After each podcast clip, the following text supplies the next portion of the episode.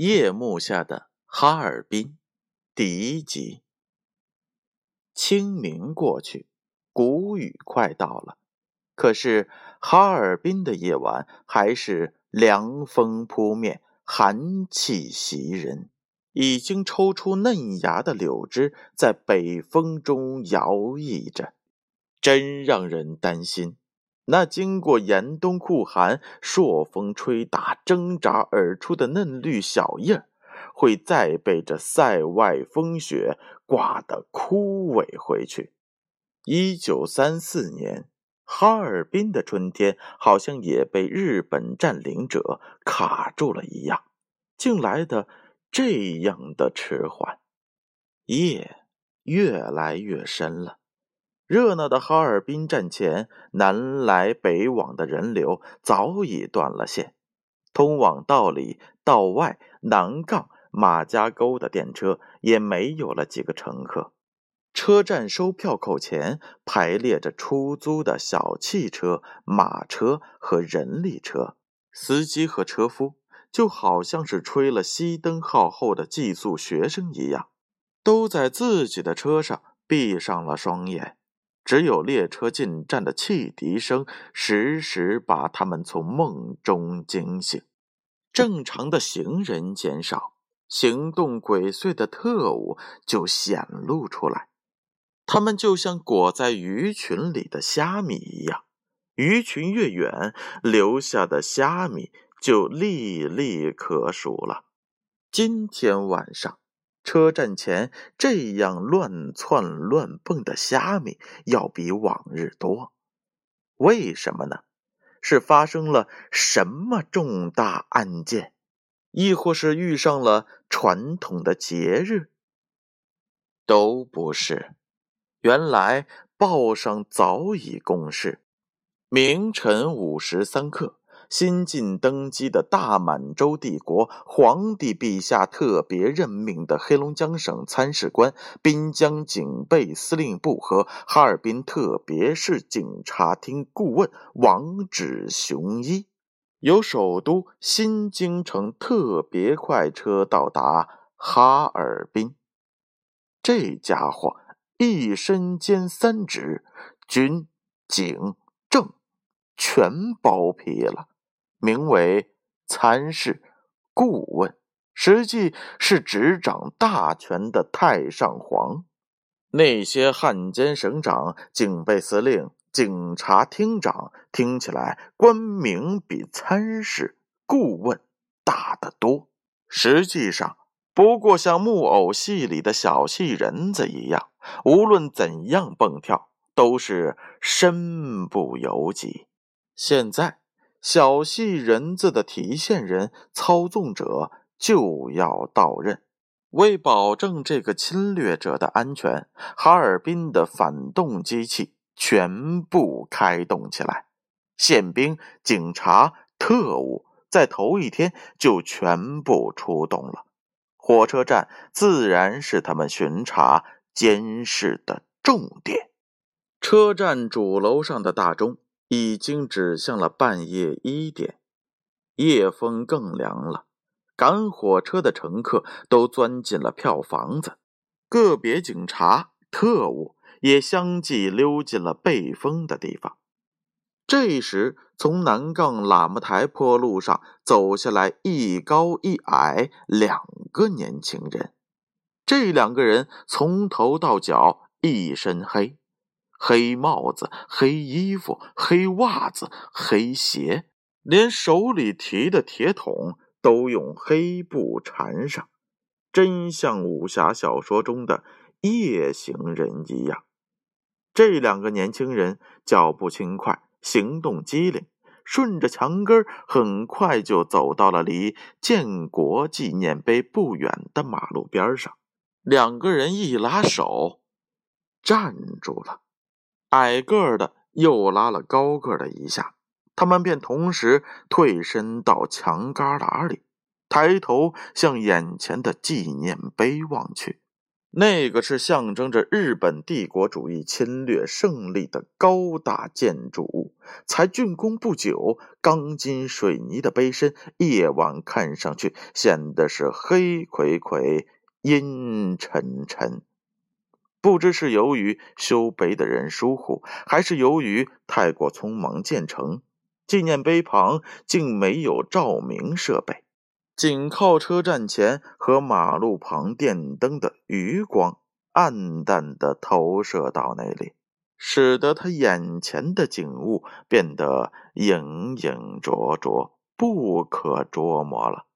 两个年轻人经过仔细观察，确认纪念碑南面空无一人，马路两旁也没有人行走的时候，便相互一扯。轻手轻脚的走向纪念碑去，他们贴身在纪念碑上，定了定神儿，又往车站那边移动着。当他们刚转到拐角地方的时候，忽然听见碑的那一边有人在急促的讲话，两人急忙收住了脚步，侧耳听去。一个被压低了的尖嗓子说：“不对，还有一份你没有拿出来，你起坏心眼子了，想独吞。”又一个尖嗓子说：“我要是起坏心眼子，天打五雷轰，明天让狗子抓去剁手指头。可我明明看见了你从那个醉鬼西服兜里。”前一个尖嗓子刚说到这儿，后一个尖嗓子忽然嘘了一声，说：“嘘，狗子，快走！”话音刚落，就从两个青年藏身的纪念碑拐角前面，嗖嗖的窜出了两条瘦小的身影，哈着腰，一溜风似的钻进了纪念碑西边的小树林里。一眨眼的功夫，就不见了踪影。两个青年刚要从拐角处探头看看，忽然从马路那边传来了咯咯的皮鞋声，还夹杂着哗啦哗啦的铁器相撞声。两个青年一听，便知是挎着洋刀的警察狗子来了，忙屏住呼吸，紧紧的贴身在碑壁上。这时，一个细长的身影从碑北边走了出来，直向小树林走去。小树林里静悄悄的，细长的警察站住脚，伸着脖子向前张望着。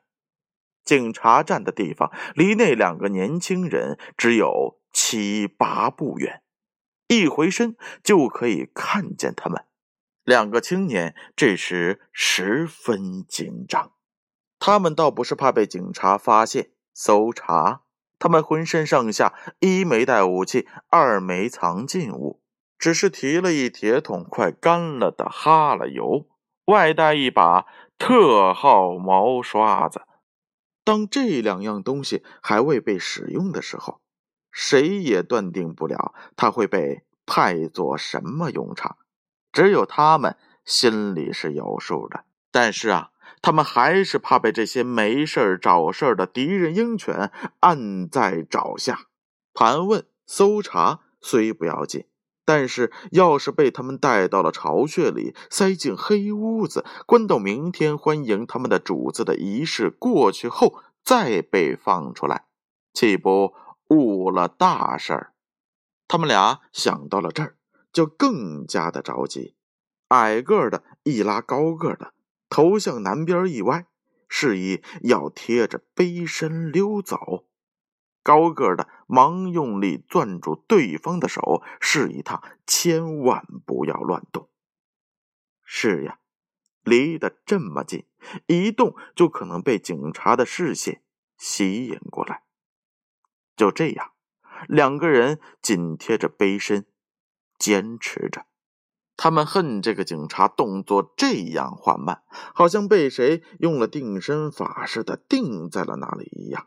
实际上，警察只观察了那么一两分钟，当他刚要转身往回走的时候，忽然远处火车一声长啸，接着只见售票口前车上的司机和车夫一哄而起，拉人力车的抓起了把手，拥向售票口；赶马车的吆喝着牲口向前移动着，小汽车也发动了马达。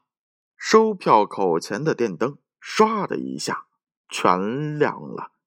这时，那个细长身子的警察忙转过身去，向售票口奔了过去。与此同时，一些躲在票房子里的宪兵、警察、特务也都钻了出来，向同一地方聚拢，和售票口前的热闹景象构成对比。纪念碑前静悄悄、空荡荡的，不见人影了。罗世成，趁火车进站，赶快动手！矮个的一边说着，一边拉着高个子罗世成就往碑北转去。转到了碑的北面，罗世成急着将身子往下一蹲，对小个子说：“小光义，上！”肖光义。手提铁桶，嘴叼大毛刷子，一抬腿就踏上了罗世成的肩膀，说了一声：“起！”罗世成那个大个子便忽忽悠悠的站了起来。没等罗世成站稳，肖光义就把那大毛刷子插进了哈喇油桶里。他搅饱了红油，高高举起右手，晃开膀子。向纪念碑上奋力写去。小光义，大点写，越大越好。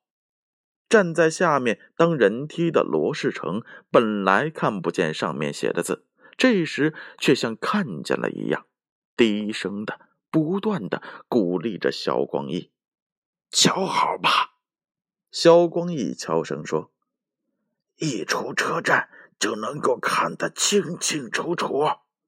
哎，往下蹲蹲，再再蹲点这时，收票口那边的人人声嘈杂，下车的旅客开始往站外走了。还有几个字啊？罗世成问。就完，就剩最后一个“合”字了。小汽车的喇叭鸣叫着。嘈杂的人声越来越大，肖光义在这短促的时间里，一口气写完了八个斗大的红字：“赶走日寇，还我山河。”现在正在画大惊叹号。就在这时，一个鬼魂一样的家伙摸了上来。欲知后事如何，请听下回分解。